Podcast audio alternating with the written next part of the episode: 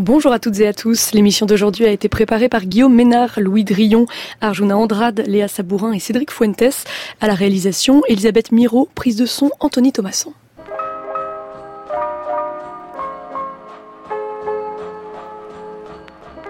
Entendez-vous l'écho? Tiffaine de Rocchini. Le bac approche, il ne reste plus qu'un mois avant l'épreuve de sciences économiques et sociales et déjà les gorges se nouent et les mains tremblent. Pas de panique, entendez-vous, l'écho a élaboré pour vous un programme de révision sur mesure, une dose quotidienne d'économie en direct ou en podcast afin de réduire les risques et de maximiser les profits le jour J. Hier, nous nous sommes demandé si la croissance économique était compatible avec la protection de l'environnement. Aujourd'hui, ce sont les inégalités et l'épineuse question de la justice sociale qui vont nous intéresser. Un thème à la croisée de l'économie et de la sociologie. Il est 14h passé de 1 minute sur France Culture et plus que jamais, il est l'heure d'entendre l'écho.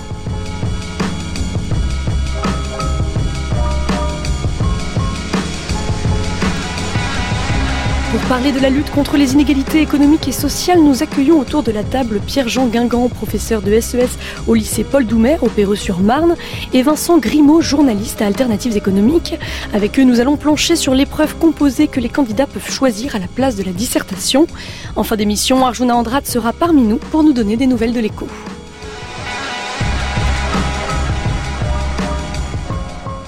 Pierre-Jean Guingamp et Vincent Grimaud, bonjour. Bonjour. Bonjour. Merci beaucoup d'être avec nous. Alors d'abord, est-ce que vous pouvez nous rappeler, euh, Pierre-Jean Guingamp, en quoi consiste euh, cette épreuve composée et comment elle se distingue de la dissertation? Donc euh, la dissertation est une épreuve qui se déroule avec une seule question sur 20 points, sur lesquels, l'élève doit passer les 4 heures dont il dispose lors du bac. la dissertation donc on, se compose de quatre documents, plus souvent statistiques, et d'une question souvent assez large, en tout cas plus large que les questions euh, de C, qui, on va le voir, en fait, adoptent toujours les mêmes types de formulations. Alors que la dissertation peut avoir une formulation de type un peu débat ou de type démonstratif. Hmm. Le C, donc, elle est composée de trois... Euh, L'épreuve composée. L'épreuve composée, oui. Est composée de trois parties. Donc, une première partie de mobilisation des connaissances, avec deux questions sur trois points chacune. Une partie d'étude de documents, sur quatre points. Et une partie d'épreuve euh, de... Pas d'épreuve composée, de, raisonnement, sur un hmm. dossier documentaire, sur dix points. Donc la difficulté de l'EC par rapport à la dissertation, ça va être la gestion du temps, euh, la répartition du temps entre différents exercices qui valent chacun euh, un certain nombre de points. Et qui appartiennent en plus à des chapitres différents du et programme. En plus, exactement. Donc la dissertation, il y a un seul choix de, de sujet euh, qui est un sujet soit d'économie, soit de sociologie. Alors que en, euh, sur le C, on a effectivement plusieurs chapitres qui sont abordés, deux chapitres différents dans les questions de C1 et un autre chapitre encore différent sur la hmm. question de raisonnement sur un dossier documentaire. Et sachant que si, par exemple, le sujet de dissertation est un sujet de sociologie, c'est un sujet d'économie qui tombera en troisième partie d'épreuves composées, et inversement. Donc euh, les élèves ont un choix quand même entre sociologie, économie et regard croisé hmm. aussi. Euh. Alors nous avons fait le choix euh, pour aujourd'hui de, de faire surtout la première et la troisième épreuve de cette épreuve composée et de rester sur la thématique de, de, des inégalités, de la justice sociale. Et commençons alors par cette première question de notre épreuve composée. La voici. Il est demandé aux élèves de montrer que les inégalités économiques et sociales peuvent se cumuler. Alors je me tourne vers vous, Vincent Grimaud, peut-être qu'il faut d'abord distinguer euh, les différents types d'inégalités Effectivement, il y a plusieurs types d'inégalités et malheureusement, elles ont tendance à se cumuler. Alors les premières inégalités majeures, ce sont les inégalités de revenus, c'est celles auxquelles on pense en premier. Si on est riche, c'est un petit peu plus facile dans la vie en général que si on est pauvre, mais ça ne fait pas tout. Euh, il y a aussi des inégalités de sexe. Les femmes sont généralement euh, plus en difficulté sur le marché du travail que les hommes à compétences égales, à diplôme égal, et elles sont moins payées. Euh, vous avez des difficultés aussi si vous êtes issu de l'immigration, vous avez des difficultés si vous êtes handicapé, ou vous avez des difficultés aussi, et là c'est un petit peu plus fin, si vous héritez euh, on va dire, de euh, d'une catégorie sociale ou de codes sociaux. Si vous êtes fils mmh. d'ouvrier, vous allez avoir des difficultés différentes. C'est là qu'on distingue le revenu et le patrimoine. Alors oui, euh, en fait, tous ces types d'inégalités vont se cumuler. Par exemple, puisque vous parlez du revenu et du patrimoine. Le revenu, c'est ce qui revient chaque mois, hein, comme son nom l'indique, donc c'est un, un, flux. Mais si vous avez des faibles revenus, vous allez avoir un petit stock de revenus à la fin. À l'inverse, si vous commencez à avoir des gros revenus, vous allez avoir un gros patrimoine. Ce gros patrimoine va lui-même générer des revenus. Et donc une simple inégalité de revenus initiale va devenir une inégalité de patrimoine. Mais vous avez aussi euh, des, des, croisements entre les inégalités de revenus et les inégalités de sexe. On vient d'en parler pour, euh, pour les femmes. Vous avez euh, des inégalités de revenus avec des inégalités de, de discrimination à l'emploi. Si vous êtes immigré, vous allez avoir plus de difficultés à trouver un emploi, etc., etc. Mmh. Donc là, c'est là, là où on, on fait face à un vrai problème, c'est que les inégalités à la fin un cocktail. Alors sur ce point, euh, je voudrais qu'on écoute euh, ce qu'en dit le sociologue Nicolas Duvaux les inégalités, il faut d'abord rappeler que c'est la, la, mesure des écarts qui euh, différencient les populations à l'échelle d'un pays, à l'échelle de la planète, et que donc il faut prendre la mesure de ces différences qui structurent en quelque sorte notre monde social. Et euh, du point de vue des, euh, des de la connaissance des inégalités, on, on a fait d'énormes progrès au cours des dernières années grâce à des économistes, Thomas Piketty en est un, très connu, Branko Milanovic en est un autre, qui nous ont permis de mieux mesurer les inégalités et de comprendre la concentration des richesses au sommet de la société. Les inégalités sociales sont multidimensionnelles et quand on prend cette multidimensionnalité en compte, eh on voit que les inégalités sont cumulatives, que certaines populations sont défavorisées quand d'autres sont privilégiées. Donc on voit que, les inégalités euh, économiques et, sociales euh, peuvent se cumuler, mais alors de, quelle façon euh, Vous disiez, euh, Vincent Grimaud, que, plus les revenus euh, sont élevés, plus les ménages peuvent épargner. Mais ce qu'on a constaté euh, au cours des, des dernières années, c'est que la rémunération de l'épargne a augmenté plus vite que les revenus du travail. Est-ce que vous pouvez nous expliquer cela? Oui, ça c'est la démonstration de Thomas Piketty. Il explique que aujourd'hui, si vous travaillez, vous allez vous enrichir lentement, vous allez pouvoir vous enrichir mais lentement, alors que si vous euh, avez un gros stock d'argent au départ, eh bien cet argent-là, il est rémunéré, vous le prêtez à quelqu'un, il vous rapporte de l'argent, et donc ce que ça vous rapporte, c'est plus élevé. C'est-à-dire que si vous avez un gros patrimoine au début de votre vie, eh bien vous vous enrichissez plus vite que si vous travaillez.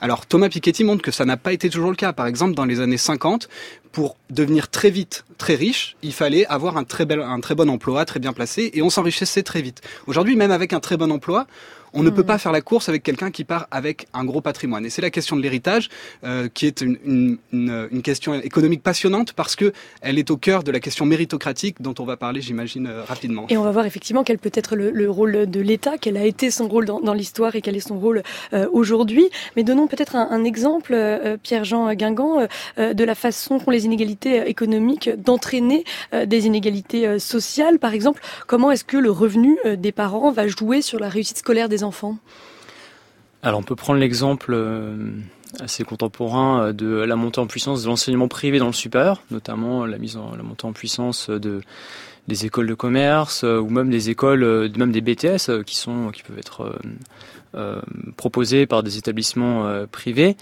euh, qui vont permettre à certains élèves effectivement issus de milieux qui peuvent s'offrir ces écoles bah, d'accéder à un certain niveau scolaire qui par la suite leur permettra d'accéder à des postes mieux rémunérés peut-être que les autres et donc à ensuite entrer dans cette boucle d'accumulation mmh. salaire capital et euh, d'accroissement des revenus. Mais est-ce que ces inégalités, elles ne commencent même pas encore plus tôt euh, Par exemple, la difficulté euh, qu'on peut avoir à travailler si on est dans un logement trop petit, ce, ce, genre de choses, Pierre-Jean Guingamp? Mmh, Tout à fait, on peut prendre... Bah, même l'exemple de l'accès au service public aussi dans certains quartiers. On sait euh, qu'il est plus difficile d'accéder, imaginons, à un lycée, à un enseignement de qualité, où il peut être plus difficile d'accéder à une médiathèque, où il peut être plus difficile d'accéder à euh, euh, des infrastructures euh, de mmh. qualité et donc ça, ce qui peut rejaillir ensuite sur la réussite scolaire et euh, sur la réussite sur le marché du travail. Etc. Et la conséquence, c'est que euh, ce qu'on constate, c'est que les personnes les moins diplômées sont aussi celles dont les revenus sont les plus bas et qui ont les plus, le plus de chances de se retrouver au chômage, Vincent Grimaud. Euh, oui, absolument. C'est le, le, sociologue Camille Penny a très bien montré ça dans son ouvrage Les inégalités au berceau. Je crois que je n'écorche pas le titre. tout est dans le titre. En réalité, quand vous naissez dans une famille d'ouvriers, eh bien, vous avez proportionnellement et statistiquement beaucoup moins de chances euh, de connaître une ascension sociale que si vous êtes euh, une personne cadre. Alors c'est logique de ne pas connaître l'ascension sociale si, on, est cadre puisqu'on est déjà en haut, mais disons que euh, sur les revenus en tout cas, par exemple, eh bien vous, avez beaucoup plus de chances d'avoir des revenus plus élevés que vos parents si vous êtes cadre que si vous êtes ouvrier. Vous partez avec des chances en moins en réalité. Et c'est là où on a un problème méritocratique pur puisque notre constitution prévoit que nous, naissons libres et égaux en droit, donc on, y a une égalité mmh. de droit, mais ensuite, et on va le voir, il n'y a, pas d'égalité des chances. Et là, c'est un vrai problème parce que dans nos sociétés contemporaines, c'est inscrite l'idée que le, on méritait ce qui nous arrive. C'est la logique libérale. Qui, le libéralisme, c'est pas seulement dire il ne faut pas d'État dans l'économie, c'est dire chacun est responsable de sa situation. C'est très bien résumé par la, la phrase de, de, Bill Gates qui dit si vous naissez pauvre, ce n'est pas de votre faute, mais si vous mourrez pauvre, c'est de votre mmh. faute. Donc euh, il y a une idée là derrière que chacun est responsable de sa situation à l'arrivée. Or, on, ce qu'on constate en fait, c'est que les dés sont pipés dès le départ. Et donc là, on a un problème de politique publique. Si on dit d'un côté, euh, vous devez mériter votre situation, alors que il y a euh, euh, sur la piste d'athlétisme du départ, quelqu'un qui est très en retrait, eh bien, euh, on voit bien que le, contrat est cassé. Et on va voir en effet que souvent cet argument de, l'égalité des chances est repris euh, par ceux qui sont le moins partisans de la question de la, la, redistribution. Mais avant cela, je voudrais vous faire entendre une archive. La loi nouvelle détermine l'extension des assurances sociales à toutes les catégories de Français qui jusqu'ici n'en bénéficiaient pas. Artisans, commerçants, exploitants agricoles, aux veuves, aux conjoints, ainsi que les mères de famille, d'une manière générale tous ceux qui exercent une activité professionnelle non salariée ou même qui, pour une raison quelconque, n'en exercent aucune. La généralisation des assurances sociales permet la généralisation de l'allocation jusqu'ici réservée aux vieux travailleurs salariés. Voilà, on entendait Ambroise Croizat, l'un des pères fondateurs de l'assurance sociale, une archive du 2 mai 1946 qui introduit la seconde question. La voici, qu'est-ce qui distingue la logique d'assurance et la logique d'assistance de la protection sociale? Ce dont parle ici Ambroise Croizat, euh, Pierre-Jean Guingamp, c'est de la logique d'assurance euh, oui, alors bah, la sécurité sociale en France a été créée alors sur un modèle un peu hybride, mais on va dire euh, plutôt assurantiel à l'origine, même si ensuite elle s'est un petit peu euh, justement hybridée avec le modèle d'assistance. Donc le modèle assurantiel, il repose, euh, enfin il a un objectif qui est particulier, c'est de prévenir la baisse de revenus pour des familles, des travailleurs en l'occurrence, et leurs ayants droit lors d'accidents de la vie, donc accidents du travail, retraite, maternité, famille et, et la maladie. Euh, ce modèle d'assurance, il repose sur une cotisation. Donc c'est le travail et c'est le fait d'être salarié en particulier, même si effectivement dans l'extrait on entend bien que ça a été élargi aux indépendants ensuite. Hmm. Mais c'est le fait de travailler euh, qui donne droit normalement euh, à, ces, à ces prestations. Donc c'est sans condition de ressources. Sans condition de ressources. Et c'est là où on voit que le modèle français, il est tout de suite en fait hybride. Il emprunte aussi au régime d'assistance qui lui veut toucher tous les citoyens. Mais par hmm. contre, son prélèvement, à l'origine, il est très fortement fondé sur la cotisation sociale. Et c'est toujours le cas aujourd'hui, même si la mise en place de la CSG, d'autres instruments fiscaux vont faire que, en fait, il va reposer de plus en plus sur l'impôt. Alors que la logique d'assistance, elle, vise à réduire les inégalités par le biais de la redistribution. Et à ce moment-là, c'est sous condition de ressources. C'est la grande différence. Voilà. En tout cas, la, la notion d'assistance dans le, on va dire, dans la sphère libérale anglo-saxonne, elle va viser spécifiquement les plus démunis euh, pour éviter qu'ils soient dans une pauvreté absolue. Et donc là, il n'y a pas de condition d'avoir cotisé, contrairement au système d'assurance. Il y a une condition de ressources. Euh, en France, elle existe. Hein. Ça va être le RSA, par exemple, qui peut être, euh, bon, sous certaines conditions quand même euh, demandé, mais il n'y a pas besoin d'avoir cotisé. Ça va être euh, aussi le, le, minimum vieillesse. Mmh. Donc c'est là on voit que le système français, il s'est un petit peu hybridé, même si, encore une fois, la plus grande partie des dépenses sont effectuées dans le système assurantiel, que ce soit pour les retraites ou la maladie, qui sont les deux gros postes de la sécurité sociale. Les cotisations sociales représentent en effet 65% des ressources de, de, la protection euh, sociale. On voit bien, euh, Vincent Grimaud, que l'assurance et l'assistance ne protègent pas contre les mêmes risques sociaux. Non, tout à fait. C'est pour ça qu'elles sont complémentaires et que je pense on a on a une articulation qui est pas si mauvaise en France. Euh, le, les, deux ont, leur, ont leurs avantages et leurs inconvénients. L'avantage du système assurantiel, c'est que c'est une, une énorme sécurité collective parce qu'en fait, nous sommes des millions à cotiser en permanence.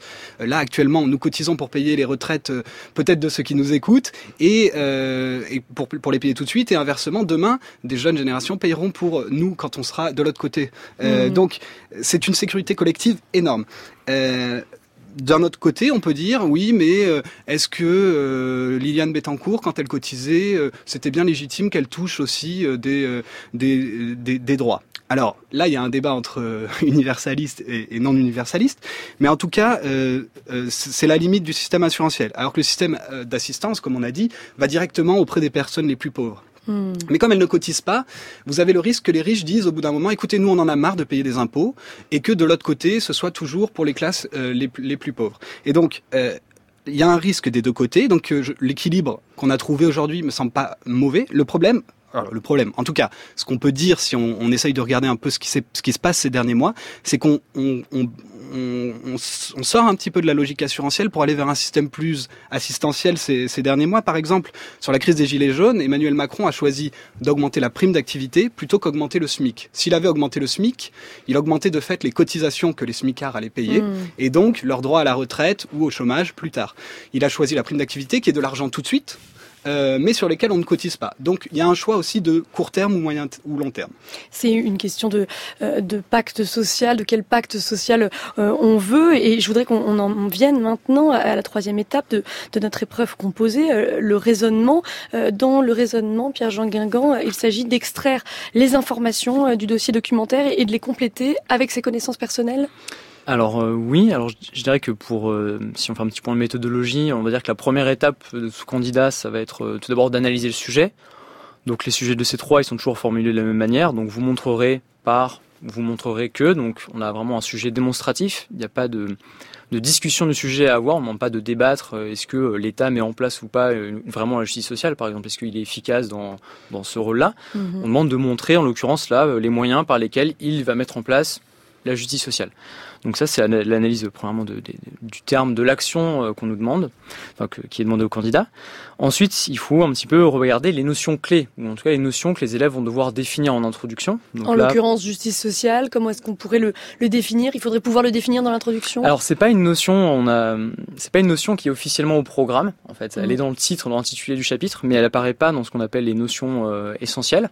Mais pour les élèves, ça doit tout de suite se faire euh, rappeler les notions d'égalité qu'on aura vu en fait sous trois formes l'égalité des droits, égalité des chances et égalité des situations. Donc ils pourront définir, euh, on va dire, euh, la justice sociale sous euh, trois acceptations en fait de la justice, trois, sous mmh. trois formes d'égalité.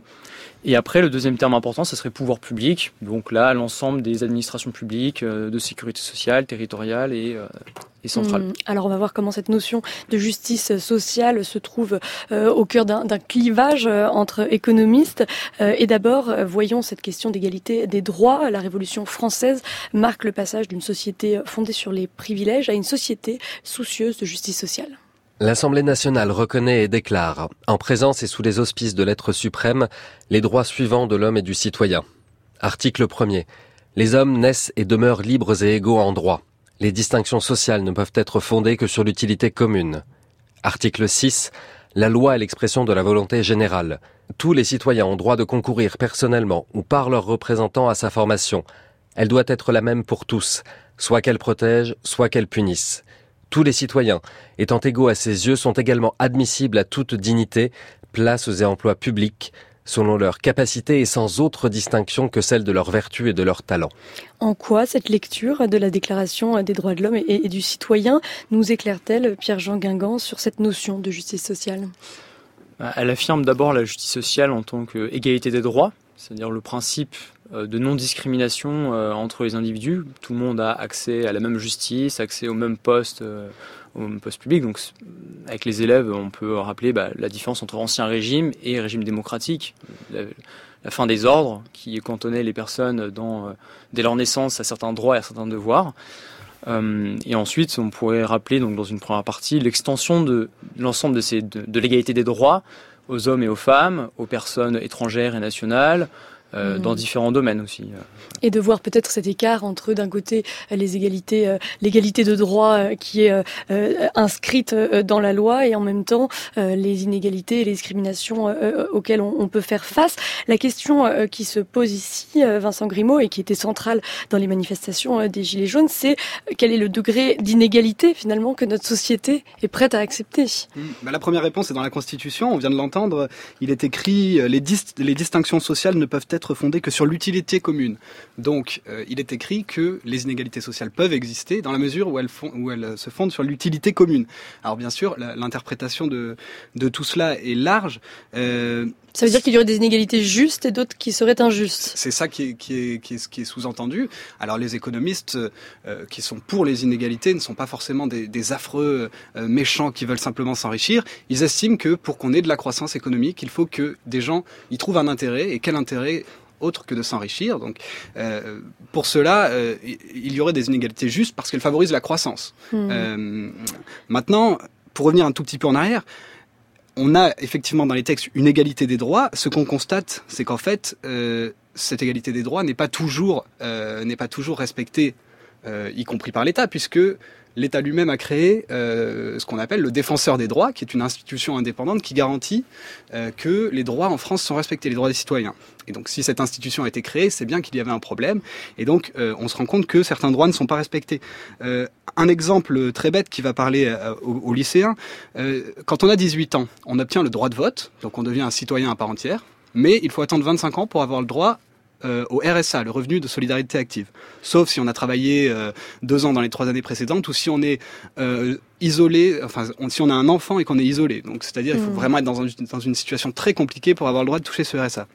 Donc là on a une rupture d'égalité de droit. Donc on n'est même pas ensuite dans les conséquences éventuelles d'un- dysfonctionnement. On est sur de l'égalité de droit. Et comment cette inégalité est-elle justifiée par le législateur? Alors euh, là, elle n'est pas justifiée justement. Euh, et D'ailleurs, euh, la question n'est- pas assez posée. Je pense que là, la, jeunesse a un problème de, de lobbying et de demander au pouvoir public des comptes là-dessus. Pourquoi est-ce que quand on a 18 ans, on a le droit de voter mais pas de toucher le RSA Parfois, eh bien, euh, ce sont simplement des logiques financières qui, euh, Mm. qui, qui répondent, euh, qui expliquent cette inégalité. Pour revenir sur cette question des, des inégalités euh, justes, c'est le philosophe américain John Rawls qui explique euh, qu'il y a des inégalités qui finalement servent l'objectif de, de- de justice sociale. Comment explique-t-il cela, Pierre-Jean Guingamp? Bah, lui, il va se fonder sur un système euh, méritocratique. Donc, si effectivement on parle d'une société dans laquelle il y a une égalité des chances euh, effective entre tous les individus, donc égalité des chances, euh, c'est le fait que tout le monde a les mêmes probabilités d'accéder à l'ensemble des positions sociales euh, disponibles dans une société. À ce moment-là, si c'est le mérite de la personne qui, qui permet d'atteindre certaines positions, on peut Mhm. considérer qu'elles sont justes. Et en même temps, Rawls remet déjà en question à la théorie de, de l'égalité des chances. C'est déjà un, un questionnement qui est, qui est présent dans, son, euh, dans sa théorie et en même temps avec cette idée euh, que ce n'est pas grave si les inégalités se creusent du moment que tout le monde voit son revenu augmenter. C'est finalement ça l'idée centrale. Oui, c'est l'idée qu'effectivement, il faut concilier l'égalité et aussi la liberté, euh, enfin, le, le concilier la, la capacité de chacun à, à améliorer sa propre situation sans empi- faire empirer quelque part la, la situation, euh, la situation des autres, sans accroître les inégalités totales euh, au niveau de la société. Alors face à un, un tel sujet, on pourrait effectivement dans un premier temps euh, parler de l'égalité des droits que l'État est, est censé assurer, puis on verra comment les pouvoirs publics cherchent à favoriser l'égalité des chances, avant de consacrer notre troisième partie à l'égalité de situation qui est permise par la redistribution. On détaille tout cela dans un instant. On dit que de droite sont perpendiculaires lorsqu'elle forme un angle droit. Mais je me demande ce que ça peut faire à qui n'est pas destiné à ça. Mais le prof, il s'en fout. Il vit de maths et puis c'est tout. Il est loin le temps passé quand il rageait de bacheter. On vient m'appeler pour une partie. Désolé, je réponds, je nie. Vraiment non, je ne peux pas. Moi j'ai le bac dans un mois. Je les vois boire et danser. Ils n'ont pas le bac à potasser. Pendant que moi, tout bêtement, je parle du cercle ou du segment. Lorsque je pense à mon génie en photo là sur mon lit, je me domine et pense tout bas que j'ai le bac dans un mois. Avouez-vous qui m'écoutez qu'on est idiot de se soucier. Pourquoi bûcher pendant un an? Ce qu'on oublie en moins de temps et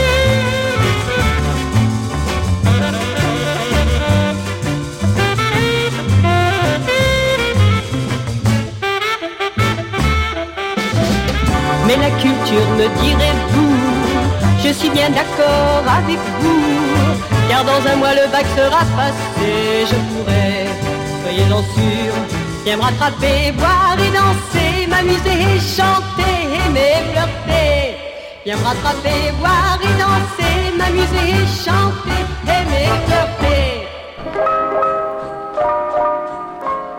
Vous écoutez France Culture, entendez-vous l'écho Tiffaine de Roquigny. C'était le twist du bac de Claudine Copin et nous poursuivons nos révisions du bac éco en compagnie de Pierre-Jean Guingamp et de Vincent Grimaud.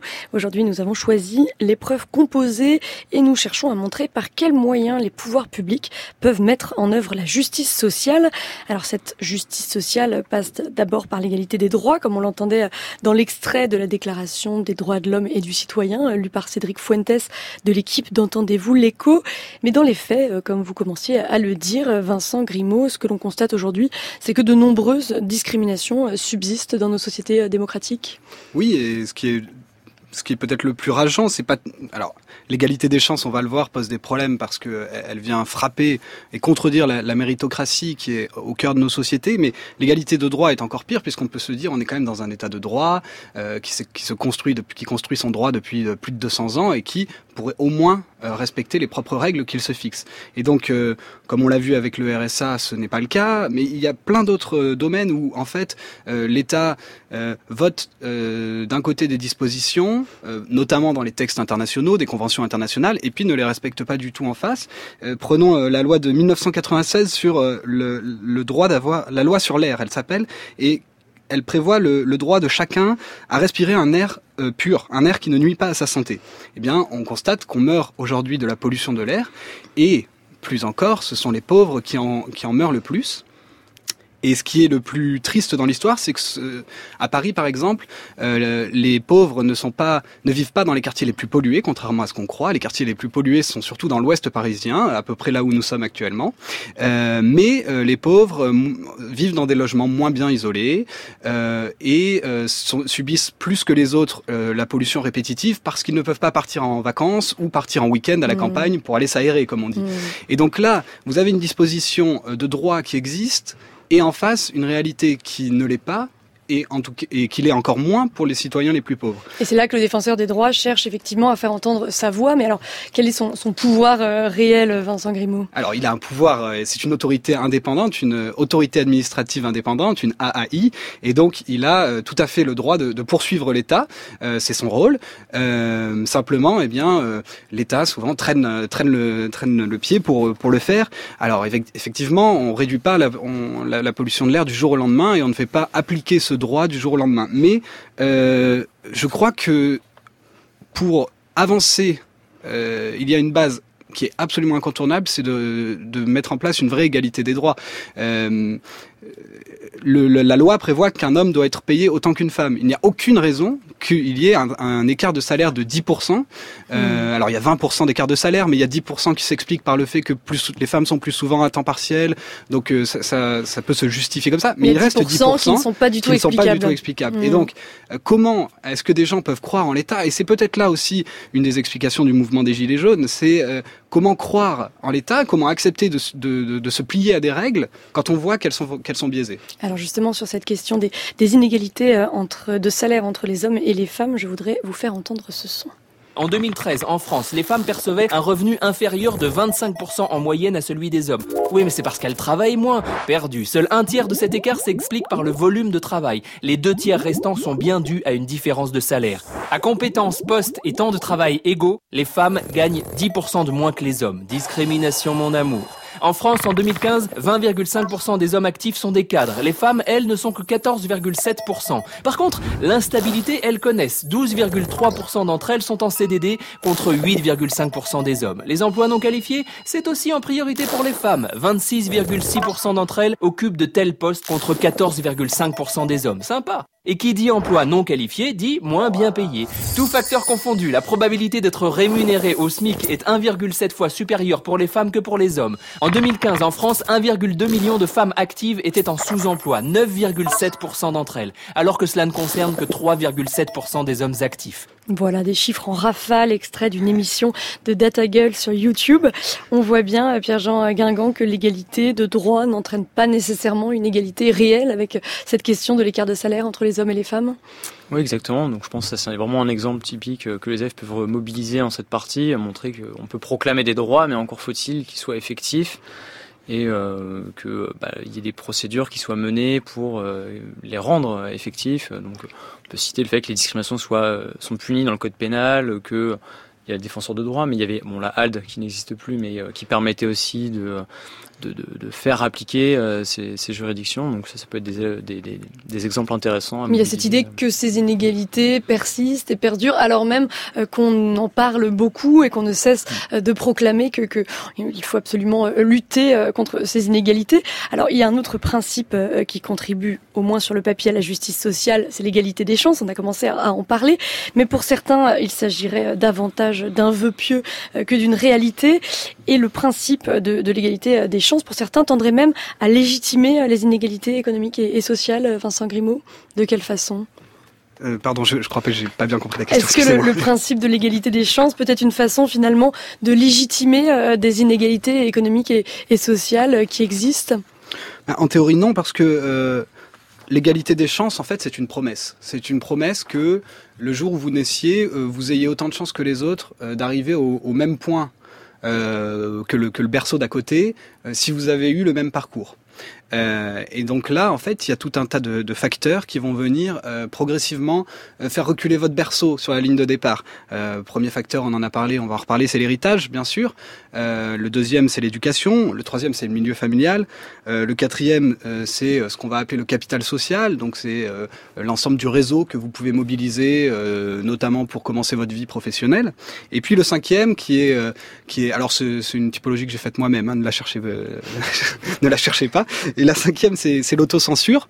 Euh, je pense que c'est un élément important dont euh, j'espère qu'on aura le temps de reparler, euh, de, des classes populaires qui, quand bien même, parfois, euh, elles ont euh, les capacités objectives d'arriver là mmh. où elles auraient en théorie le droit d'aller, eh bien, elles vont se dire ben non en fait c'est pas pour moi. Et c'est pour ça que la représentation politique est aussi importante et aussi la représentation même dans les médias. C'est l'idée que si on voit un président noir aux États-Unis en tant que personne noire on aura plus euh, l'envie l'idée de d'avancer dans sa carrière. Exactement. Et là-dessus avec euh, tous les défauts qu'on leur connaît mais les États-Unis sont quand même euh, sur sur, sur l'aspect de la mobilité sociale un pays qui dont on a peut-être des leçons à apprendre. Alors bien sûr on sait très bien que la situation des noirs aux États-Unis n'est pas celle d'Obama, euh, qui a euh, c'est peut-être une, une, heureuse exception. Cela dit, vous avez quand même une, une, société un peu moins figée qu'en France, et donc ça, j'allais dire, c'est un bon point pour euh, pour les libéraux qui, qui plaident pour la mobilité pour, et, pour le pour l'égalité mmh. des chances.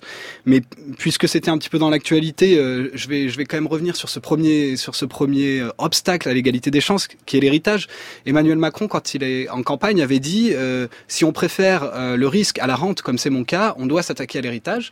Et puis arrivé au pouvoir, il a bien senti que c'était un peu un peu compliqué et donc il, il, a laissé tomber. Et de, de mon point de vue, il y a là une peut-être une pas une trahison, le mot est fort, mais une, rupture de la promesse euh, égalitariste qui était quand même au cœur de son programme et qui je pense qu'on soit de gauche ou de droite, euh, voilà, est tout à fait entendable. Et en même temps, ce qui est paradoxal, c'est qu'on constate, quand on, on, parle aux gens, dans un certain nombre d'études, beaucoup d'économistes ont mis en valeur que finalement, la plupart des gens, quel que soit leur milieu, étaient contre l'héritage. Il n'y a pas finalement un, un clivage comme ce qu'on pourrait imaginer. Et plus encore, ce qui est encore plus fascinant, c'est que ce sont souvent les plus pauvres, donc mmh. ceux-là même qui seraient euh, les plus gagnants, les plus bénéficiaires, mmh. qui sont contre. Pourquoi? Eh bien parce que il reste quand même un, petit peu ce, ce, ce cet espoir eh bien d'un jour d'arriver à, à, à, avoir plus et donc de, de, vouloir le transmettre quand on a travaillé dur euh, pour toute sa vie. Nous, on a consacré un, dossier sur l'héritage euh, en février et on s'est rendu compte, euh, alors on n'a pas découvert non plus, mais on s'est rendu compte qu'effectivement c'est un tabou absolu, euh, alors que euh, l'économiste euh, britannique Atkinson, j'ai perdu son prénom, Samuel. A, euh, oui, peut-être bien. Ouais, a montré que, euh, enfin, a fait des calculs un petit peu, un, un, petit peu rapides, qui estiment, alors il faudrait détailler effectivement, mais que si au Royaume-Uni on taxait tout euh, et, et qu'il n'y avait pas d'héritage possible et qu'on redistribuait tout euh, à la naissance, eh bien chaque Britannique naîtrait avec euh, un, un, un, capital d'environ 150 000 livres. Donc quand on, si on dit à chaque Français, euh, qu'il soit dans les banlieues françaises ou euh, dans le fin fond de certaines campagnes pauvres, euh, que une taxation de l'héritage pourrait lui offrir à 18 ans un capital de 150 000 euros, peut-être qu'on mm. verrait les choses aussi différemment. Et en même temps, on a vu avec Emmanuel Macron que l'impôt sur la fortune avait été supprimé, remplacé par l'impôt sur la fortune l'IFI, l'impôt sur la fortune immobilière. on voit bien qu'il y a cette idée de, de taxer davantage l'immobilier plutôt que, que, le capital. À quoi est-ce que cela correspond, euh, Pierre-Jean Guingamp, en lien justement avec cette question de, l'héritage? Euh, bah, c'est de, en gros de, dire que les inégalités peuvent être justes si elles participent à la production de richesse. Je pense qu'on peut voir ça comme ça. Le capital immobilier, c'est un capital qui est relativement improductif. Une fois qu'on a construit sa maison, bon, on la loue. Euh, ça, produit un service pour les locataires, mais il n'y a pas de production supplémentaire dans l'économie alors que investir son épargne de manière financière, c'est une manière d'utiliser son épargne au service de l'ensemble de l'économie et potentiellement créer des emplois euh, euh plus enfin, bien payés, pourquoi pas, euh, créer l'innovation pour euh, la croissance. Donc là, ça serait une manière de dire, bah, on taxe des inégalités qui sont improductives et on supprime, on abaisse les taxes pour les inégalités productive et donc un peu mmh. plus peut-être euh, justifiée. Ce qu'on entend bien, c'est qu'il y a toujours cette tension entre d'un côté la, taxation et de l'autre euh, l'idée d'une efficacité économique. Il faut trouver un, juste équilibre entre les deux, euh, Vincent Grimaud. Oui, la question de l'efficacité de, de, la taxation et in fine des politiques publiques est, est en jeu. mais je dirais que c'est un, c'est une deuxième lame. La première, c'est vraiment le, le, contrat qu'on passe entre nous à la naissance. Alors, on le passe pas quand on a à la naissance, bien sûr, mais mais cette idée que, que chacun a les mêmes chances. Et là où euh, euh, donc on a parlé de l'héritage. Le deuxième grand domaine, évidemment, peut-être même le premier, c'est l'éducation. Et, là, euh, par exemple, on peut saluer, je pense, l'action du gouvernement d'avoir euh, voulu euh, dédensifier les classes, notamment dans les quartiers prioritaires. Donc c'est les classes à, 12 en CP, je crois, 12 élèves maximum. Donc là, on est vraiment dans la dans cette promesse là, dans la promesse de dire, eh bien, vous êtes dans un quartier prioritaire, vous êtes dans, des, dans une situation objectivement plus difficile, eh bien on va commencer par vous et on va vous donner plus de chances. Alors c'est une forme de discrimination positive, on pourra en reparler, mais on va vous permettre euh, de d'avoir plus de moyens. Et donc là, je, pense que quand cette promesse est vraiment tenue, on renoue aussi le pacte et on renoue le consentement à l'impôt, c'est-à-dire qu'on mmh. fait société. Alors justement, euh, cette question de l'éducation est, absolument euh, essentielle. Euh, en 2010, une étude a montré que 6,3% des étudiants en classe préparatoire aux grandes écoles étaient fils d'ouvriers et 50% environ étaient fils de cadres ou de professions intellectuelles supérieures. Les classes préparatoires, on sait que cela mène ensuite aux grandes écoles et qu'en général, on en sort avec des, des revenus conséquents. on peut se, demander, euh, Pierre-Jean Guingamp, comment euh, remédier à cette situation et est-ce que la discrimination euh, positive que, Vincent Grimaud évoquait peut être une solution? Alors en France, effectivement, il y a une forme de discrimination positive via ce qu'on appelait avant les ZEP, maintenant qui s'appelle REB, donc réseau d'éducation prioritaire, qui vise à allouer un peu plus de moyens à des lycées euh, qui accueillent des publics, enfin qui sont sur des territoires, parce qu'on cible des territoires et pas des personnes, contrairement à d'autres discriminations positives aux États-Unis, en Inde ou au Brésil. Donc on alloue des moyens supplémentaires à des euh, à des lycées qui sont sur des territoires dont on sait qu'ils sont socialement défavorisés. Euh, donc effectivement, bah, la mesure de 12 élèves en CP, effectivement, c'est euh, une mesure qui, qui est performante, d'autant plus qu'on sait que les inégalités, elles commencent extrêmement tôt sur l'apprentissage du langage et qu'en fait le système français n'arrive pas à les résorber et qu'il mmh. les maintient en fait tout au long de, de la vie de l'élève. Et ça explique en partie, bah, effectivement, ces chiffres que vous avez cités sur le, la faible part des, des, enfants d'ouvriers dans les classes préparatoires et la, la surreprésentation des enfants de cadre. Hmm. Donc ça me semble être une mesure effectivement euh, pertinente. Et la discrimination euh, positive euh, désigne souvent les mesures qui sont prises. Vous citiez les États-Unis, le, Brésil. C'est Nixon, je crois, qui a mis en place la discrimination positive dans les universités aux États-Unis pour lutter contre les, les, discriminations envers les étudiants noirs. C'est l'idée d'établir un, un, certain nombre de, de quotas, Vincent Grimaud, et c'est un choix qui n'a jamais jamais été fait en France pour le coup. Alors oui, qui n'a jamais été fait en France parce que d'abord euh, sur le, côté euh, ethnique, on n'a pas de statistiques ethniques euh, en, France. ça a été tenté par certaines grandes écoles. Hein. Je crois que Sciences Po à une époque avait un, quota de, de boursiers. Bon, 30% dédiés aux élèves venus de, de ZEP, je crois. Voilà, ça doit être ça. Euh, mais ce qui était amusant, quand il y, avait, il y a eu les premières évaluations, bah, il y avait des élèves qui disaient « je tombe dans un monde qui n'est pas le mien euh, ». Et alors moi, à, à, à ma mon petit exemple raconte un peu la même chose. Je, viens de des campagnes françaises assez profondes dans le Cantal et, et, je suis d'une famille plutôt modeste. Et quand je suis quand je suis arrivé dans ces grandes écoles, euh, eh bien effectivement il y a il y a toute une tout un cadre social en fait qui est pas le nôtre. Donc il suffit pas euh, de, de, de, de j'allais dire de projeter des, des, des éléments dans, dans, un dans une espèce d'aquarium où euh, ils vont pas être à l'aise. Hmm. Il faut essayer plutôt. Euh, alors ça prend beaucoup de temps. Ce que vous voulez dire, c'est que des mesures trop tardives. Trop hmm. tardives et puis trop euh, trop brutales peut-être. Hmm. Puisqu'on parle des grandes écoles et notamment des grandes écoles de journalisme, il y a une association qui s'appelle la Chance au concours qui invite des, bénévoles à venir aider euh, des boursiers à préparer les, les concours, c'est peut-être déjà un peu plus euh, un peu plus positif. Mais là encore, euh, c'est un peu le, le, le, pansement sur une jambe de bois. Il mm. faudrait évidemment s'attaquer aux causes plus structurelles, mais là, euh, ça prend 10, 20, 30, 40 ans. Donc, euh... Et c'est là qu'on peut peut-être s'intéresser et dire un mot des, des travaux de Bourdieu, qui dans, dans les années 70 a montré que ce que la société pouvait présenter comme relevant du, du mérite était avant tout lié à, à, des privilèges de classe. Pierre-Jean Guingamp? Oui, donc ce que nous Bourdieu, c'est qu'en fait le, le, le jugement euh, le jugement social porté sur euh, le mérite scolaire, entre guillemets, n'est pas un jugement euh, hors, euh, hors classe et qu'il est mmh. fondamentalement lié à des, à des codes, à des codes sociaux spécifiques, à des codes qui viennent d'une certaine classe sociale, donc notamment bah, la bourgeoisie en France qui va imposer ses codes d'évaluation de la qualité des élèves à travers le lycée. L'exemple typique, bah, c'est la dissertation, hein, où ça va être le concours à l'entrée pour certaines grandes écoles. On va demander aux élèves de maîtriser euh, alors bah, des choses qui sont enseignées en cours, donc à la limite mmh. disponibles pour tous les élèves, mais aussi des éléments qui ne sont pas enseignés à l'école ou trop peu parce que bah, par manque de temps, de moyens, on peut pas voir les élèves 48 heures euh, devant nous euh, tout le temps, enfin ou 80 heures par semaine. C'est tout l'idée du capital culturel voilà. que l'on acquiert en dehors de l'école. Exactement, la mmh. famille transmet un capital culturel qui va être euh, ensuite restitué inconsciemment ou consciemment par l'élève le jour du concours, de l'oral et qui va lui permettre d'entrer dans telle école, dans telle euh, à tel poste, même aussi dans le milieu professionnel. Mmh. Alors il y a cette euh, idée de, d'égalité des chances euh, qui est importante et pour assurer euh, cette égalité, peut-être qu'il faut d'abord réduire les, les, inégalités économiques et sociales et cela passe par la redistribution des richesses. Pour cela, il s'agit de mettre en place une fiscalité juste. au début du XXe siècle a été mise en, en place en France l'impôt progressif.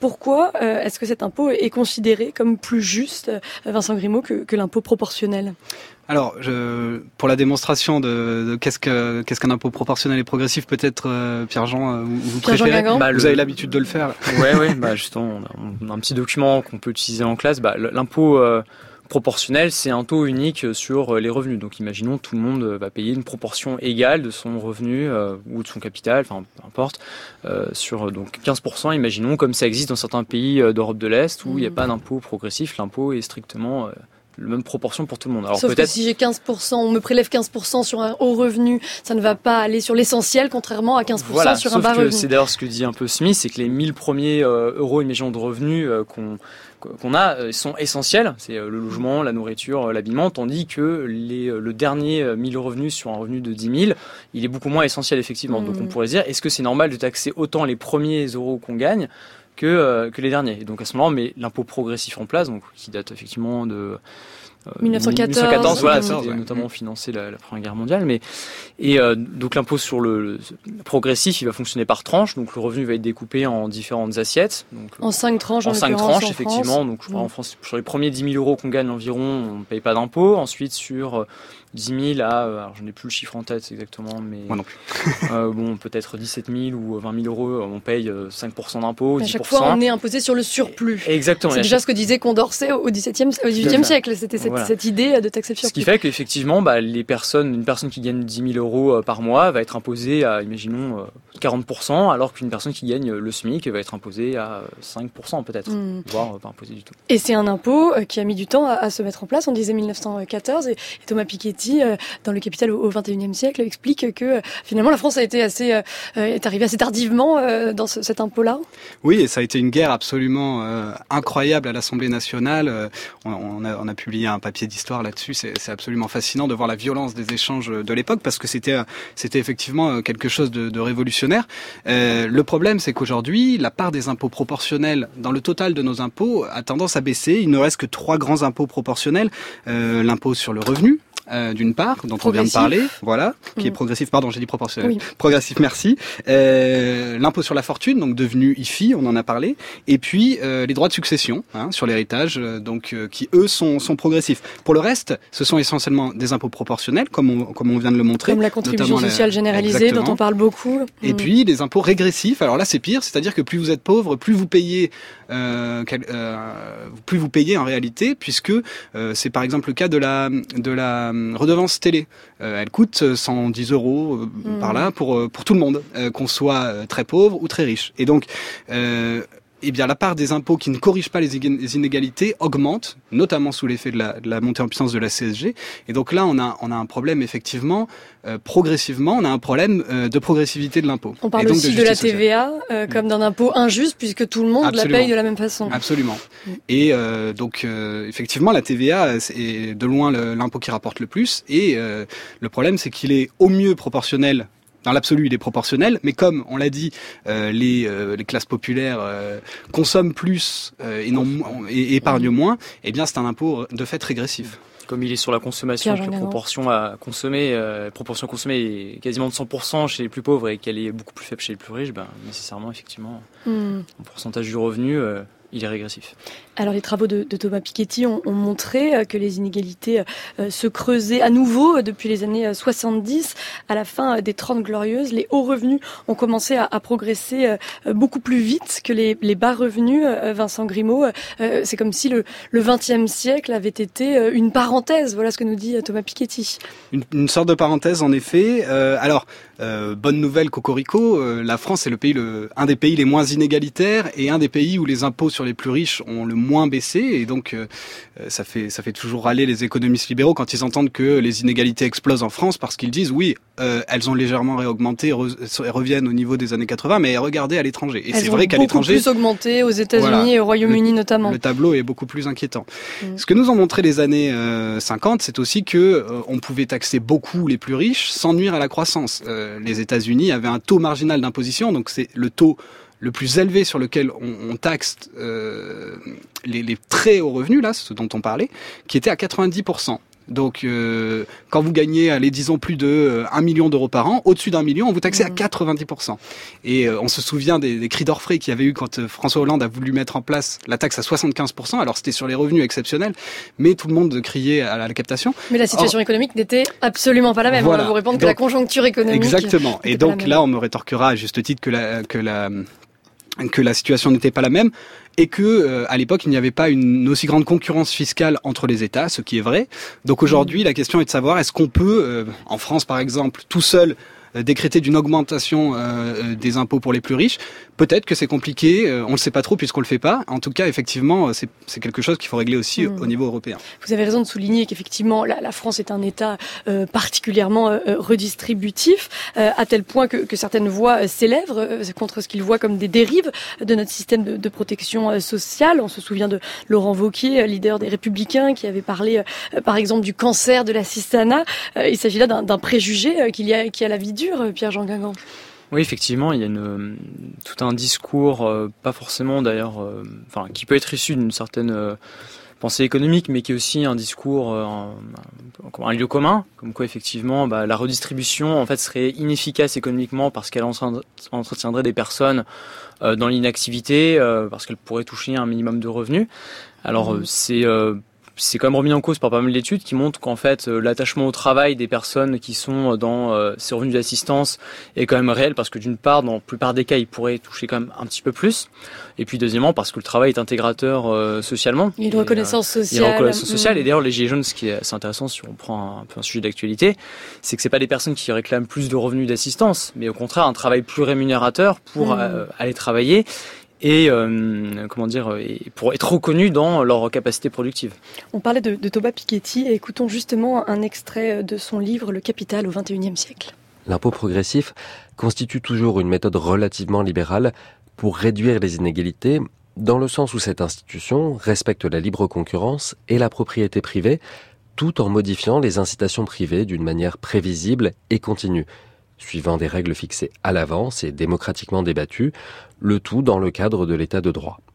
Quand on taxe une tranche de revenus ou de succession à un taux de l'ordre de 70-80%, il est bien évident que l'objectif principal n'est pas de lever des recettes fiscales, et de fait ces tranches n'en rapportent pas beaucoup. Il s'agit in fine de mettre fin à ce type de revenus ou de patrimoine, jugé socialement excessif et économiquement stérile par le législateur, ou tout du moins de rendre extrêmement coûteux leur maintien à ce niveau et de décourager très fortement leur perpétuation. Et dans le même temps, il ne s'agit pas d'une interdiction absolue ou d'une expropriation. L'impôt progressif exprime en quelque sorte un compromis idéal entre justice sociale et liberté individuelle. Voilà, et selon Thomas euh, Piketty, il faudrait donc réintroduire euh, de la progressivité euh, dans notre système fiscal, Vincent Grimaud, et peut-être établir des, plafonds pour qu'il n'y ait pas d'écart trop grand entre le, salaire le plus bas et le salaire le plus haut? Oui, l'idée de Thomas Piketty, c'est pas d'augmenter le niveau général des impôts, je, crois pas en tout cas, euh, mais c'est de les, de, les, de, les, de les réformer pour les rendre plus progressifs. Et effectivement, euh, on sait très bien que la taxe à 75% sur les revenus que qu'avait qu'a mis en place François Hollande euh, n'avait pas pour but de gagner beaucoup de revenus, de, de rentrée fiscale, puisque ça ne rapporte pas grand-chose. Il y a très peu de personnes en mmh. réalité. Euh, euh, je crois qu'il fallait gagner un million d'euros, euh, donc c'est ça, ça, commence à être des revenus euh, assez confortables. mais effectivement, c'est une sorte de marqueur social pour dire, bah, au bout d'un moment, ces inégalités, elles sont elles sont trop dures à vivre pour euh, l'ouvrier qui tous les matins euh, va, va gagner le SMIC à 5 heures du matin. plus acceptable pour faire euh, société. Et puis, et puis économiquement, elles ne rapportent rien parce qu'au bout d'un moment, euh, on, on, ne peut pas créer des richesses, on ne peut pas créer, on ne peut pas être en train de, de gérer 200 entreprises en même temps. Euh, on peut concevoir un certain niveau de richesse, quand, comme on l'a dit, quand ils sont réintégrés dans l'économie pour créer des emplois. En 2017, les patrons euh, du CAC 40 ont gagné en moyenne 279 fois le SMIC annuel, euh, ce qui pose la question euh, du mérite qu'il qu'il faut, que cela suppose pour avoir des, niveaux de, rémunération pareils, Pierre-Jean Guingamp. Hmm. Ça devient de plus en plus difficile à, justifier. Tout à fait, et je pense qu'il y a un, texte de, de, François Dubé qui est intéressant, il nous dit qu'il n'y a pas de contradiction entre l'égalité des chances et l'égalité des places. Et au contraire, il y a une forme de les deux se, se confortent. C'est ce qu'on ce qu'on évoquait tout à l'heure. Une plus grande égalité des places, on va dire à l'arrivée, euh, permet ensuite d'atteindre une plus grande égalité des chances. Et donc, euh, on peut se dire euh, où est l'égalité des chances si déjà de base il y a des inégalités si grandes entre les individus? Hmm. On arrive au terme de cette émission. un dernier mot, peut-être un dernier conseil à donner sur ce sujet de la justice sociale, Vincent Grimaud? Alors un conseil aux élèves, pas directement, mais euh, si peut-être de continuer à, lire l'actualité, à regarder parce que je me souviens très bien quand, quand j'ai eu mon premier cours de SES, e euh, mon professeur a dit euh, à la fin de l'année vous comprendrez 80% du JT, donc du journal télévisé, ou 80% des émissions de France Culture, et je pense qu'effectivement c'est le cas. Donc euh, restez vigilants, restez à l'écoute. à chaque fois, à chaque sujet économique, il y a un sujet fiscalité pas loin derrière, et donc c'est toujours intéressant d'essayer de, décortiquer ce qui est en jeu. Et cela peut rapporter des points, Pierre-Jean Guingamp, de, de faire des, des clins d'œil à l'actualité? Alors oui, c'est toujours bienvenu dans une copie, même si c'est vrai que l'essentiel, c'est, on va dire, de maîtriser déjà les notions, et il y en a énormément du programme, et de les, les connaître bien, de savoir les, les mobiliser à bon escient. Euh, mais c'est sûr que l'actualité, ça fait toujours plaisir euh, en tant que professeur de sciences économiques et sociales de, de pouvoir euh, voir que les élèves sont allés un peu au-delà du cours, qu'ils ont compris que notre cours avait un intérêt au-delà de la salle de classe. Et donc en, en accroche ou en conclusion, ça peut toujours, ou même dans l'argumentation, c'est toujours intéressant de pouvoir citer un fait d'actualité. On va valoriser cette, cette capacité de l'élève à prendre du recul par rapport à une information qui lui est donnée alors valoriser, on va dire que ça va faire partie, c'est pas forcément dans le barème en tant que tel de, correction du bac, puisqu'on essaye de, valoriser déjà ce qu'on leur apprend en cours, mais ça va faire partie de l'appréciation globale de la copie, euh, et ça peut faire mm. pencher une copie qu'on trouve, euh, imaginons, un peu moyenne, mais si eux, quelques réflexions sur l'actualité, bah, imaginons, ça peut pourquoi pas euh, nous pousser à rajouter un point, à se dire, bon, bah, cet élève-là, bon, certes, il y a des approximations, mais quand même, on voit qu'il a suivi un cours de 16 dans l'année, et qu'il qui s'en sert. Mmh. Qui sert. Et eh ben on espère que les lycéens qui auront écouté cette émission auront gagné quelques points en plus. Un grand merci à tous les deux.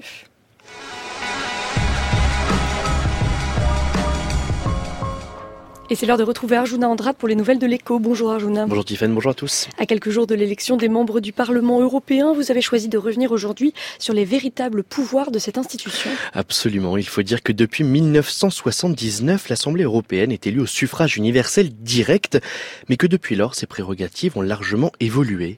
Au fil des traités, Maastricht, Nice, Lisbonne, le Parlement a vu son rôle évoluer, passant de simple chambre d'enregistrement des décisions de la Commission à celui de législateur fantôme aux côtés du Conseil des ministres. On a ainsi accordé à la seule instance élue de l'Union la grâce inestimable de participer à l'élaboration du destin commun des quelques 512 millions de citoyens qu'elle est pourtant censée représenter. Et encore, ce pouvoir législatif est-il pour le moins atrophié puisque c'est la Commission européenne qui est seule à l'initiative des lois et le Conseil qui a le dernier mot en cas de désaccord. En clair, Arjuna, la Commission propose et le Conseil dispose. Exactement. Et entre les deux, le Parlement tente tant bien que mal de se faire entendre par les représentants des États et par ceux de la technocratie bruxelloise. Et si le Parlement a depuis le traité de Lisbonne la possibilité de demander à la Commission de proposer une loi sur un sujet spécifique, celle-ci n'a aucune obligation de se soumettre et peut tout à fait refuser de porter le projet. Tout ce qu'il reste en réalité au Parlement européen est donc ce que l'on appelle la procédure législative ordinaire. L'Assemblée peut amender, modifier, proposer le renvoi d'un texte qu'elle juge insuffisant, mais jamais décider ni faire appliquer les décisions votées, apanage du Conseil et de la Commission. Européen a pourtant obtenu quelques avancées, notamment en matière d'écologie et d'environnement. Oui, on pense notamment à la pêche électrique dont l'interdiction a été arrachée de haute lutte grâce, à, grâce au travail incessant de l'ONG Bloom qui a réussi à mener une offensive contre la commission qui voulait étendre les possibilités de pêche électrique et a convaincu une coalition hétéroclite au Parlement de voter contre ce projet. Il a fallu ensuite convaincre les membres du Conseil plutôt favorables à l'électrocution des poissons de voter ce texte et pour une fois le miracle s'est produit. Fort d'un soutien populaire et d'une mobilisation de la société civile, le Parlement a réussi à l'emporter, ou plutôt le Conseil, dans sa grande mansuétude, a accepté d'offrir cette victoire aux membres de l'Assemblée. Le problème, c'est que le Conseil et la Commission ne sont pas tenus de prendre en compte les amendements du Parlement. Non, d'autant que le Conseil des ministres est bien souvent le lieu où s'exprime l'intérêt des États plutôt que ceux de l'Union, quand ce n'est pas celui des lobbies qui sont tout aussi nombreux qu'au Parlement européen, mais bien moins contrôlés. Dès lors, pour une avancée de l'Assemblée, combien de reculs, de projets enterrés Comme le note membre, comme le note à membre de l'ONG Les parlementaires font souvent des propositions intéressantes, mais elles sont presque toujours amoindries, vidées de leur substance par le Conseil. Difficile dans ces conditions de se passionner pour des élections qui promettent de surtout ne rien changer. Comme le notent sévèrement David Keila et Coralie Delhomme dans leur ouvrage consacré à l'Union européenne, le Parlement est aujourd'hui une entité consultative plus qu'un organe décisionnel. Ce n'est donc pas lui qui modifiera la trajectoire de l'Europe actuelle. Celle-ci est d'ailleurs largement déterminée par des traités non modifiables sauf à l'unanimité, autant dire jamais.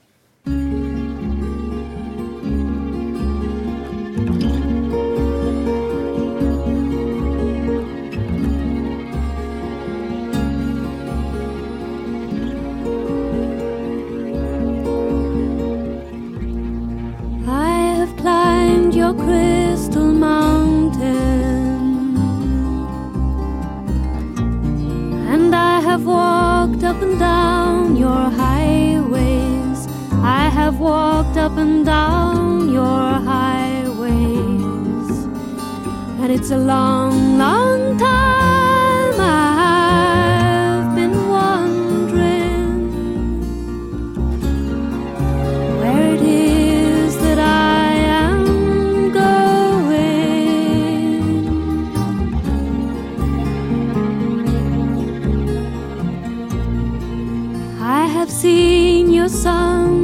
reflection,